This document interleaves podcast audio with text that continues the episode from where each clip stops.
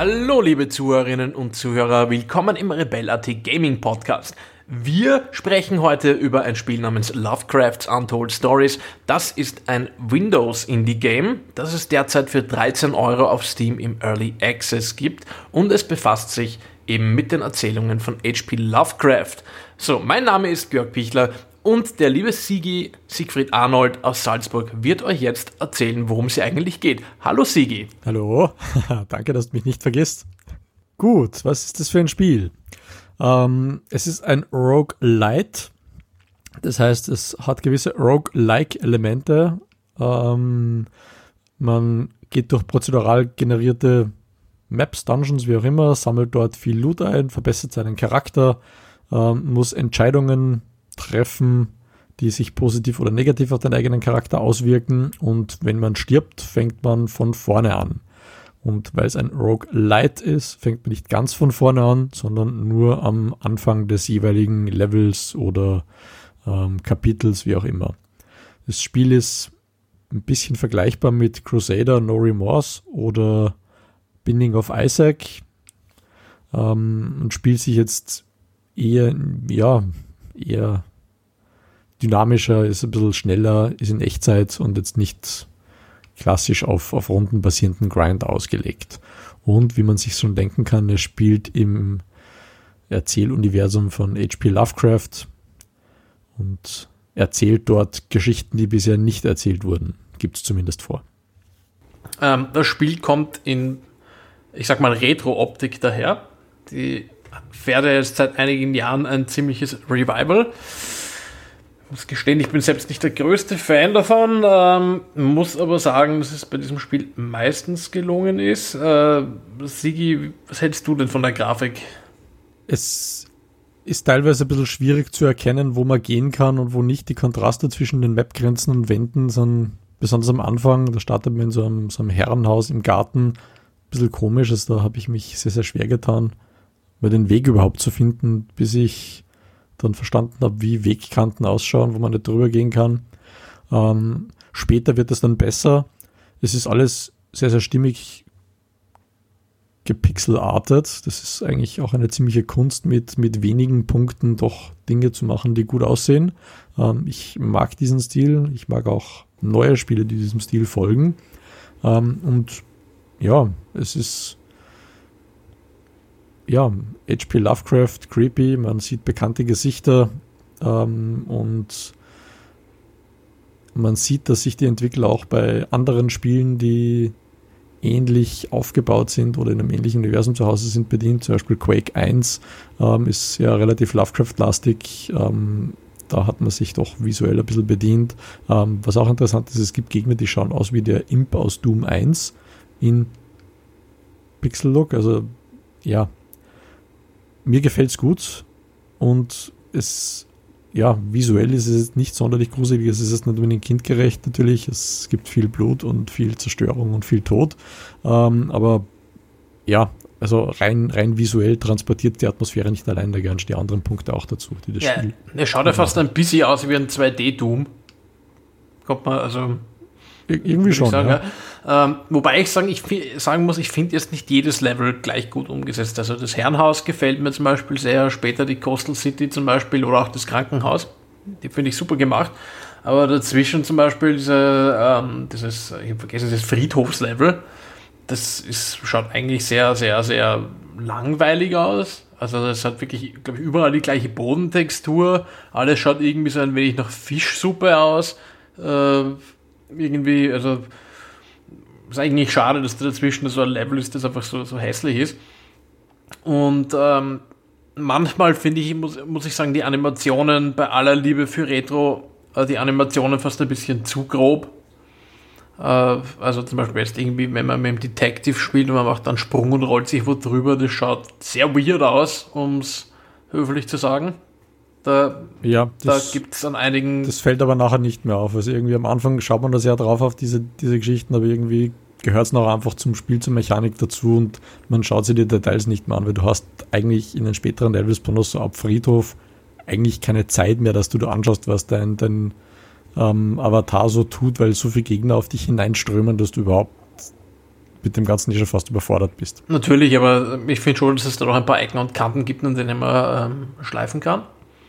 Ähm, vielleicht sollte man auch was, ein paar Worte zum Sound verlieren. Ähm, das Soundtrack passt meiner Meinung nach ziemlich gut dazu. Also es ist immer so ähm, langsame Klaviermusik im Wesentlichen, ähm, die, die den, den, den, äh, die Melodie vorgibt. Und ähm, also abgesehen davon, dass sich irgendwie der, der Soundtrack sehr schnell wiederholt, finde ich das finde ich ihn sehr stimmig, aber auch da wäre vielleicht ein bisschen das, mehr Variation so nicht schlecht. Der ist so, so im Hintergrund und fügt sich eigentlich ganz gut ins Gesamtbild ein. Das heißt, du, er brennt in den Hirn, ist kein Ohrwurm, aber er ist da nicht irgendwie überhaupt nicht präsent. Ja, es ist, ist auch gut gemacht. Es ist aber ein bisschen schade, dass, dass man nicht auch irgendwie pro Level sowas wie eine eigene ähm, Hauptmelodie oder so drinnen hat, ein eigenes Stück pro Level zumindest. Wenn man dann im fünften Level immer noch das gleiche hört, was man im Herrenhaus gehört hat, fällt es mir zumindest schon auf. Aber vielleicht bin ich da außergewöhnlich kritisch oder so. Ähm, ja, es ist natürlich im, im Großen und Ganzen ein bisschen Rosinenpicken, aber da hätte mehr Vielfalt nicht geschadet, finde ich. Ähm, reden wir vielleicht auch kurz über die Steuerung.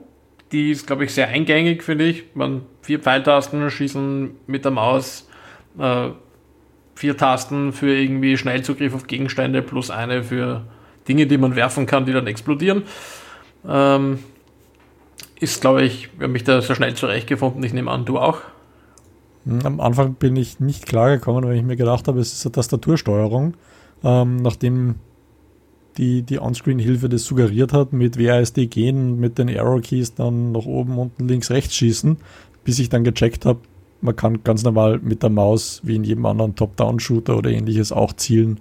Und ab dann war das Spiel wirklich sehr, sehr viel besser spielbar. Ich meine, holy crap, ist zwar irgendwie cool, dass man es auch nur mit der Tastatur spielen kann, aber ich glaube, das Ding wäre unspielbar in manchen Räumen, wenn ich das, ja, wenn ich das nur mit der Tastatur mache. Ja. Ähm, ja, das ganze Ding nennt sich eben Lovecrafts Untold Stories und, äh, und äh, gibt halt vor, dass es quasi Lovecraft-artige Geschichten erzählt, die man noch nicht kennt. Findest du, dass es das tut? Hm, eigentlich, eigentlich weniger. Also die, die Prämisse von dem Spiel ist, dass man irgendwo in den 20er Jahren, ähm, also 1920er Jahren ein Detektiv ist. Es gibt insgesamt fünf Charakterklassen. Am Anfang kann man nur diesen Detektiv spielen Spätere kann man dann freischalten, indem man sie irgendwo findet in einer ähm, ja, ungünstigen Situation. Zum Beispiel kann man einen Professor im Krankenhaus finden, der sich dann am Kraftfeld versehentlich selbst eingeschlossen hat. Oder später eine Hexe, eine Diebin oder ein Ghoul, ähm, der dann ebenfalls spielbar wird. Ähm, was das Spiel gut macht, ist, dass es zwischendrin Geschichten erzählt. Man findet Zeitschriften, man findet Notizbücher, man findet Gegenstände, die man analysieren kann. Ähm, und teilweise sind dann auch kleine Entscheidungen dran geknüpft. Das heißt, wenn man sich einen Gegenstand anschaut, ähm, kann man aufgrund der Beschreibung schon erkennen, dass das gut oder schlecht sein könnte. Wenn man diese Gegenstände dann einsackelt, mitnimmt oder ähnliches, bekommt man dann ähm, eine der zwei Währungen meistens. Das eine ist, ist, quasi Wissen und das andere ist Geld. Mit dem kann man dann später bei Händlern was kaufen. Und wenn du eben Wissen gerade brauchst, weil du etwas kaufen möchtest, kannst du dir eben entscheiden, eine schlechte Aktion oder vermeintlich schlechte Aktion auszulösen und wirst dafür quasi ein bisschen mehr verrückt. Also das sind dann teilweise ein bisschen verstörende Geschichten, die man da findet. Zum Beispiel ein Nussknacker, mit dem ähm, Kastrationen durchgeführt wurden, wo eben dann im Text hervorgeht, dass ähm, das Ganze kein gewöhnlicher Nussknacker ist, sondern eben da teilweise Hodenreste drinnen klemmen und äh, wenn man sich das nicht angeschaut hätte, wüsste man zwar weniger, wäre weniger verrückt, aber ja. Aber man kann ja der Verrücktheit schon entgegenwirken, indem man kiloweise Schokolade verzehrt. Ja, genau, das, ist auch super, dass man Schokolade isst. Eine, eine der interessanteren Mechaniken in diesem ja. Spiel. Beziehungsweise man kann natürlich auch ähm, in der Spielwelt Dinge finden, die einen weniger verrückt machen. Es gibt zum Beispiel irgendwo einen Vogelkäfig, kann man Vogel beim Zwitschern zuschauen. Wenn man das tut, dann ist man auch wieder ein bisschen weniger verrückt. Ja, manchmal gibt es auch Entscheidungen, wo es so oder so sein kann. Es gibt dann schon, also bei den meisten Entscheidungen, die man treffen kann, weiß man eigentlich schon vorher, was da eher die schlechtere oder die verrücktere ist und die weniger verrückte. Aber dann gibt es auch welche, ich habe irgend so eine obskure Statue oder sowas gefunden und statt die jetzt näher zu untersuchen oder irgendwelche, na, das waren so Voodoo-Puppen, zwei, und statt die näher zu untersuchen, habe ich beschlossen, sie zu verbrennen. Ich habe befürchtet, dass ich mir damit vielleicht selber schade oder so, aber nein, ähm, da ist dann nur gestanden, dass manchmal fühlt es sich auch einfach gut an, solche bösen Dinge zu zerstören und dann habe ich eben wieder einen Teil meiner geistigen Gesundheit wiederhergestellt damit. Okay. Ähm, das mit der geistigen Gesundheit, äh, vielleicht noch ganz kurz, ähm, das weiß nicht, ob dir das aufgefallen ist, wenn man am Rande seiner, seiner Zurechnungsfähigkeit ist, äh, ist man so wahnsinnig, dass man sich dann selbst umbringt. Also der Detektiv erschießt sich dann zum Beispiel selbst oder ähm, der Professor bringt sich dann mit seiner Strahlenwaffe um und leuchtet dann grün auf und ist weg. Ähm, und ganz am Schluss bei ähm, dem tatsächlichen Boss eines jeden Kapitels, also einer von diesen Great Old Ones aus dem Lovecraft-Universum, ähm, wird man nicht verrückt durch Dinge, die man in der Map findet, sondern man wird graduell einfach verrückt. Das heißt, man kann nicht langsam durchgehen, muss sich entscheiden, sondern man wird dann getrieben vom langsam verrückt werden, muss eben, bevor man tatsächlich verrückt wird, verhindern, dass einer von diesen ähm, alten, großen Gottheiten wiedererweckt wird von ein paar Kultisten. Und man muss sie tonnenweise Schokolade kaufen und reinspammen, weil sonst überlebt man das nicht. Ähm, ja, man merkt übrigens auch, wenn man quasi an dieser Grenze ist zum, äh, dazu, dazu, dass sich der eigene Charakter selber morchelt, weil er durchdreht, dann lässt er nämlich unregelmäßig so ähm, Sätze fallen wie, es ist doch eigentlich eh alles sinnlos. Also Dinge, die schon darauf hindeuten, dass er sich nicht mehr ganz wohl fühlt. Ähm, ja, zur Erzählung, an, an einen durchgehenden roten Faden gibt es ja eigentlich nicht. Man wird ja, spielt eben am Anfang als der Detective, der von einem alten Freund oder so zur Hilfe gerufen wird, eben bei seinem Anwesen und dann fahrt man halt hin, um das zu erforschen. Ähm, aber die Geschichte setzt sich so wirklich nett fort. Es gibt gelegentlich so Fragmente, habe ich das Gefühl, die offensichtlich damit zu tun haben, aber eine durchgängige Erzählung ähm, gibt es irgendwie nicht, aber mir kommt vor, das ist so ein allgemeines, unter Anführungszeichen, Problem von Roguelikes, dass sie selten eine große, ausgefeilte Handlung haben, ähm, und dafür, wenn überhaupt, mehr so äh, Zwischenerzählungen eben. Das war bei, bei Faster Than Light auch schon so ähnlich. Da ist der große Handlungsbogen eigentlich nur, da kommen Feinde und du musst halt möglichst schnell weg von ihnen, um jemanden zu warnen. Äh, ist das ein Problem für dieses Spiel, weil es ja eigentlich vom Titel her verspricht, sehr erzählerisch zu sein? Oder nimmt man das einfach hin beim Roguelike? Naja, für die, für die Story-Jäger, also wenn ihr jetzt tatsächlich jetzt eine, eine Geschichte erwartet, dann würden das wahrscheinlich schon ein bisschen enttäuschen, weil einfach keine da ist. Um, ähm, aber ich glaube, das Spiel das spricht eher so Leute an, wie du schon gesagt hast, die Faster the Light zum Beispiel spielen, wo man einen hohen Wiederspielwert hat, wenn man es einfach mehrfach durchspielen kann. Es gibt insgesamt fünf unterschiedliche Maps und manche Maps haben dann auch noch quasi Untermaps, wo man dann noch weiter rein kann, wenn man ein paar Rätsel löst. Um, ähm, in diesen fünf Maps kann man dann mit fünf unterschiedlichen Charakterklassen spielen, die man eben nach und nach freischalten kann. Es gibt fünf Bosse, es gibt in jedem dieser fünf Maps dann kleinere Mini-Bosse. Ich denke mal, wenn man jetzt quasi jeden Charakter durchspielt auf einem normalen Schwierigkeitsgrad mit allen ähm, Varianten und jede Map mit durchschnittlicher Geschwindigkeit ist man zwischen 15 und 20 Stunden beschäftigt und dann kann man das Ganze noch immer wieder spielen, um zu schauen, ob man schneller wird, ob man besser wird. Ähm, ja, das Ziel letztlich ist, dass man eben Wissen sammelt über ähm, die Geschehnisse und über die, die großen Alten, die eben durch diese Kultisten wieder in die Welt zurückbezogen werden und man eben bei jedem Durchlauf ein paar Prozent mehr Wissen sammelt. Was dann ganz am Schluss passiert, wenn man das Wissen für alle fünf gesammelt hat, weiß ich nicht. Das steht auch nirgendwo. Und so lange habe ich ehrlich gesagt noch nicht gespielt, aber ich denke, da gibt es dann noch irgendeine Endgame-Geschichte oder ähnliches. Wahrscheinlich, also meine, meine Vermutung wäre einfach, was Lovecraft ist, dass man sich dann irgendwie mit dem Herrn Cthulhu persönlich anlegen Na, das muss. Ist, das ist einer von den fünf großen Alten, die im normalen Durchlauf scheinbar schon erreichbar sind. Okay, dann wäre meine, mein, mein zweiter Educated Guest, dass Atlantis wieder auftaucht, man dort noch ein Level spielt oder so. Um, ähm, anyway, um, ähm, Balancing Balancing ist so ein Ding, bei dem ich sagen muss, das hat dieses Spiel noch nicht optimal hinbekommen, weil zum einen ähm, habe ich das Gefühl, dass manche Level, und das sind aber nicht die späteren, sondern teilweise frühere, enorm schwer sind. Also mir ist da aufgefallen, dieses Friedhofslevel eben mit diesen, mit diesen Zackenfallen, die einen bluten lassen, sodass man die ganze Zeit Bandagen reinhauen muss, um, um nicht irgendwie ständig dran zu krepieren. Äh, wo man diese Fallen sehr oft auch noch nicht gut sieht, weil sie teilweise verdeckt sind von irgendwas. Äh, plus gleichzeitig noch tonnenweise Gegner. Also diesen Friedhofsabschnitt finde ich teilweise wirklich, wirklich stressig. Und dann gibt es Level, die kommen danach. Also zum Beispiel direkt nach dem Friedhofslevel ähm, kommt, glaube ich, die, äh, die Mine. Und die war eigentlich sehr chillig zum Durchspielen. Die habe ich im Wesentlichen im ersten Anlauf geschafft. Plus, was mir auch aufgefallen ist, die Endgegner sind eigentlich viel zu leicht. Wie siehst denn du das? Mhm. Ähm, da, da, kann ich mich eigentlich mehr oder weniger anschließen. Es ist so, dass das Friedhofslevel wirklich viel zu schwer ist. Da quellen Gegnermassen in rauen Mengen über dich hinein. Ähm, ich habe dann in der Map danach, das war eben diese Mine, äh, ein Item gefunden, das dann, dann langsam heilt. Das heißt, wenn man dann eine leichte blutende Wunde hat, dann verliert man ein bisschen HP und nachher kriegt man die wieder. Das heißt, man braucht nicht so unglaublich viel Heal-Items dann reinspammen. Ähm, wenn viel Gegner kommen, dann ist das nämlich trotzdem noch so, dass man dann mit ähm, Items sich wieder aufheilen muss.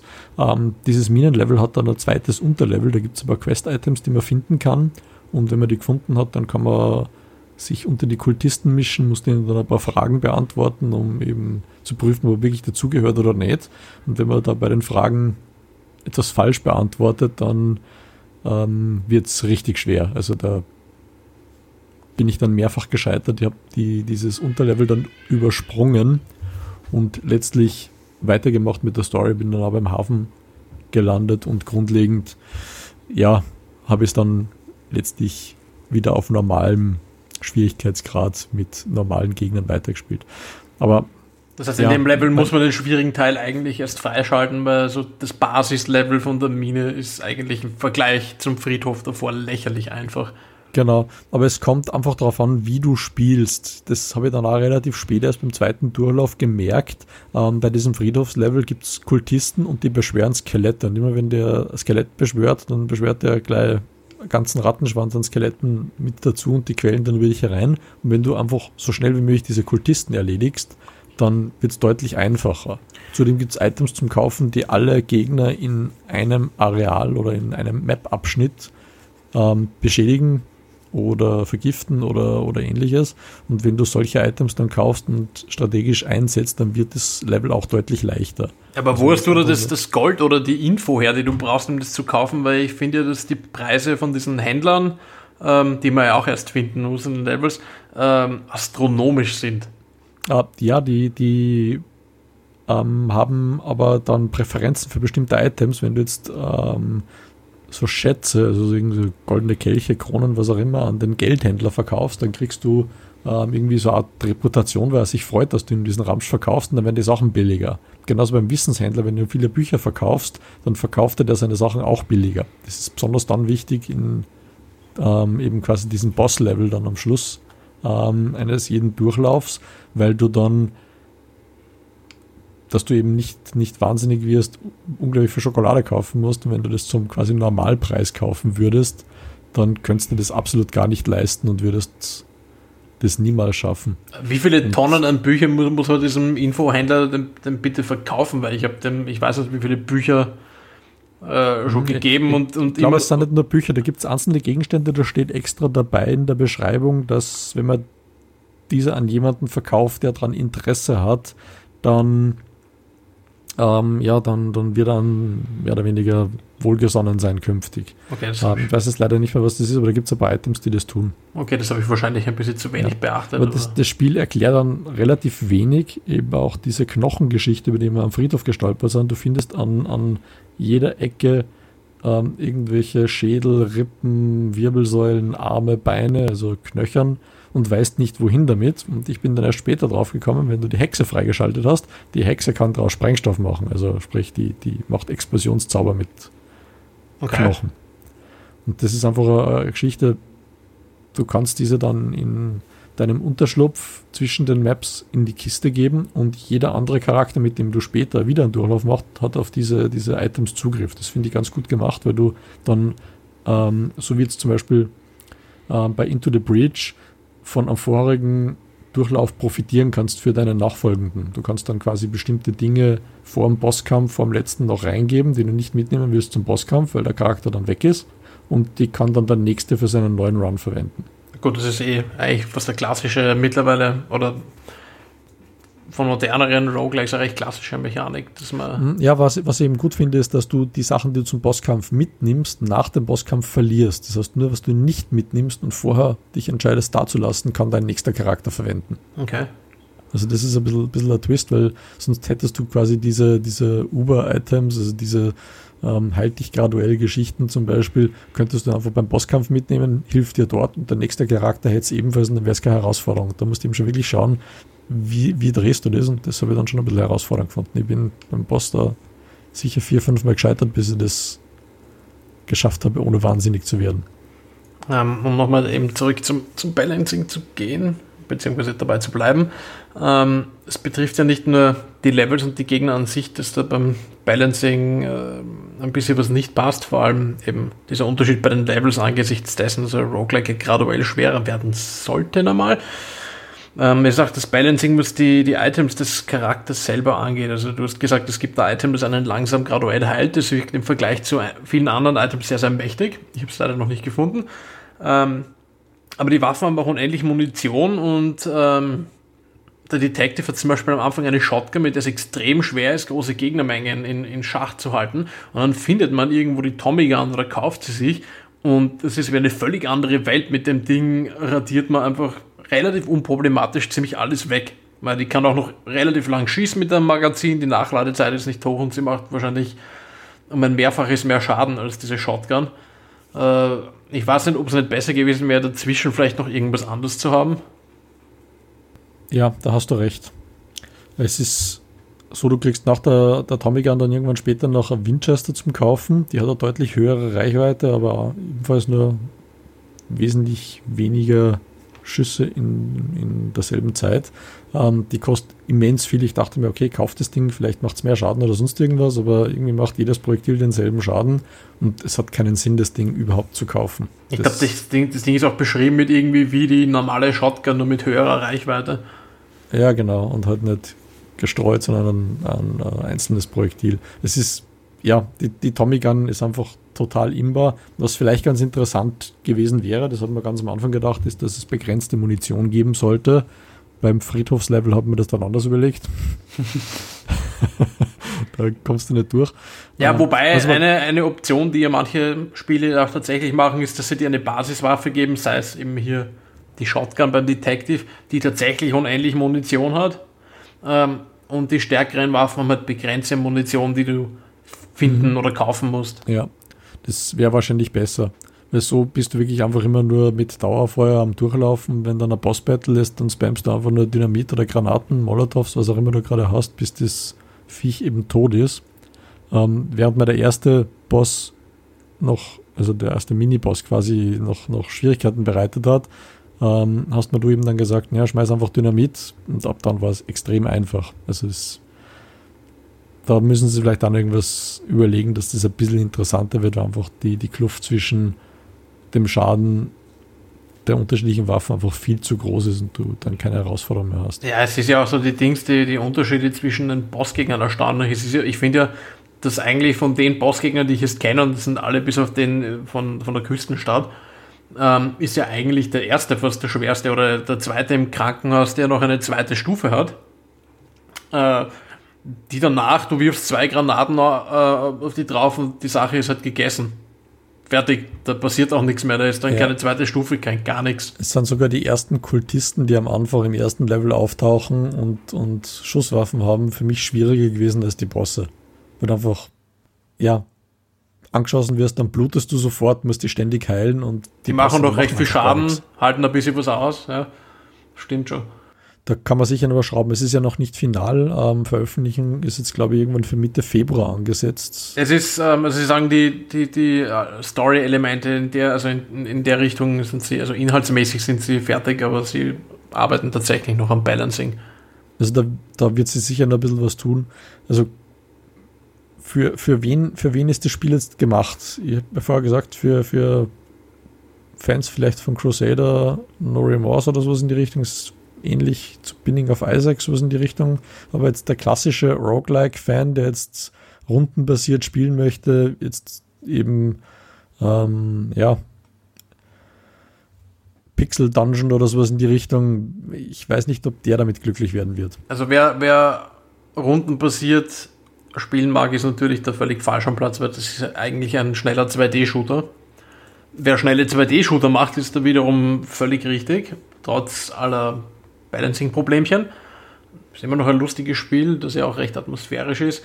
Ja, wer jetzt Roguelike an, an sich mag und eben jetzt nicht auf äh, rundenweises Vorgehen fixiert ist, dürfte auch seinen Spaß dort haben und alle anderen äh, ja, sollten sich vielleicht einmal Gameplays, äh, Gameplay-Videos anschauen zu dem Spiel und dann halt entscheiden. Im Kern ist es einfach ein schneller, teilweise sehr herausfordernder, äh, einfach gestrickter 2D-Shooter mit, äh, mit halt zufallsgenerierten Levels und äh, teilweise recht netten Erzählungen drinnen. Und ja, wer sowas mag und Lovecraft mag, ist da gut aufgehoben. Und die Frustrationsschwelle sollte nicht ähm, zu niedrig sein. Es ist eben tatsächlich so, wenn man stirbt in einer Map, dann ist man tot, man kann von vorne anfangen. Wenn man dann schon 20 Minuten verbracht hat, jeden einzelnen Raum zu durchsuchen und dann irgendwo von einem Kultisten angeschossen wird und blutet aus, wenn man keine Bandagen mehr hat, ja, dann ist es Pech, dann fängt man neu an.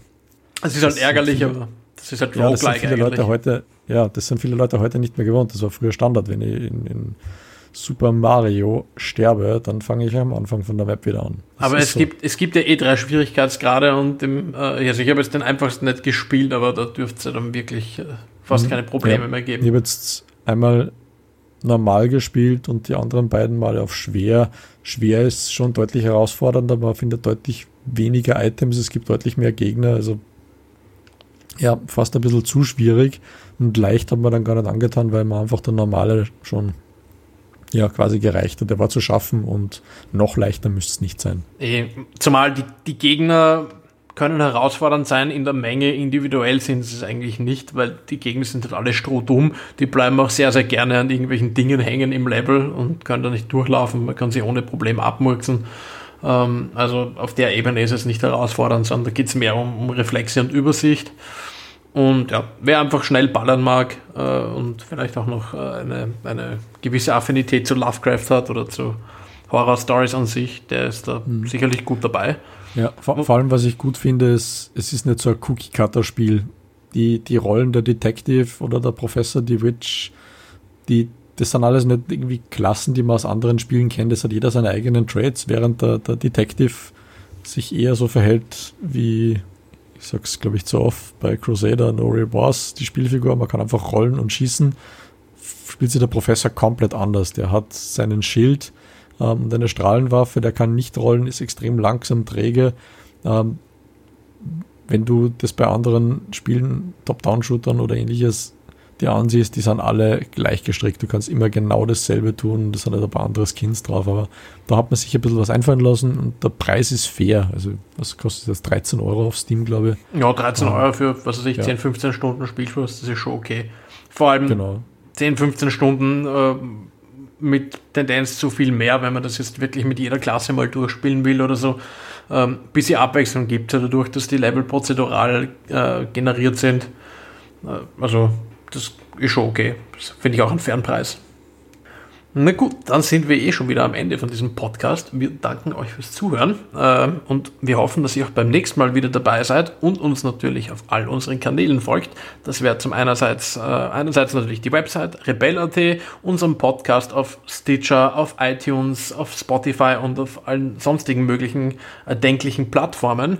Ähm, und freilich findet ihr uns auch auf Facebook und YouTube. Und wer mit uns spielen will mit uns, wir beißen nicht oder meistens beißen wir nicht, ähm, der schaut einfach auf rebell.at rebella.t slash Discord, wo unser Discord-Server zu Hause ist. Ähm, in diesem Sinne, habt es noch fein und wir hören uns demnächst zum nächsten Rebella.t Podcast. Tschüss. Tschüss, bis zum nächsten Mal.